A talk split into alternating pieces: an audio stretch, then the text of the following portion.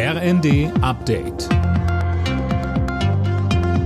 Stündlich neu. Auf den Punkt informiert. Ich bin Linda Bachmann. Guten Morgen. Heute am 1. Juli gibt's wieder zahlreiche Änderungen in Deutschland. So fällt zum Beispiel die EEG-Umlage weg. Mehr von Philipp Rösler. Damit wird der Strom für die Kunden ein wenig günstiger. Außerdem steigt der Mindestlohn auf 10,45 Euro die Stunde und auch die Rentenerhöhung wird wirksam. Wer online einen Vertrag zum Beispiel fürs Handy abgeschlossen hat, kann den jetzt auch mit einem einfachen Klick online wieder kündigen. Teurer wird es bei der Post, so kosten Pakete teilweise 50 Cent mehr. Ein Corona-Bürgertest beim Hausarzt könnte schon bald nicht mehr möglich sein. Die Kassenärztliche Vereinigung kritisiert in einem Schreiben an Gesundheitsminister Lauterbach, dass es die Tests nur noch unter bestimmten Bedingungen gibt. Der Testgrund könnte in den Praxen aber nicht korrekt überprüft werden. Der Bund sollte die Länder bei der Weiterentwicklung der Kitas auch künftig finanziell unterstützen.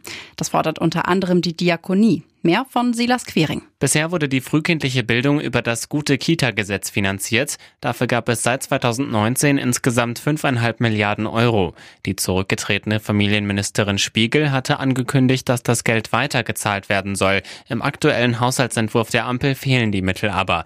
Das kritisiert die Diakonievorsitzende Lohheide, denn ohne das Geld müssten die Kitas bei knappen Kassen Abstriche machen. Die Folge, die Qualität der Angebote würde sinken.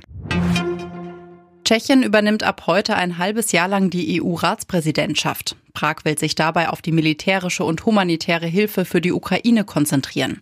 Außerdem auf die EU-Erweiterung auf dem Westbalkan. Mit einem Auslandsstart im dänischen Kopenhagen beginnt heute die Tour de France. Die größten Chancen auf den Gesamtsieg hat auch dieses Jahr wieder der Slowene Tadej Pogacar. Aus deutscher Sicht kann sich vor allem Lennart Kemner Hoffnungen auf einen Tagessieg machen. Alle Nachrichten auf rnd.de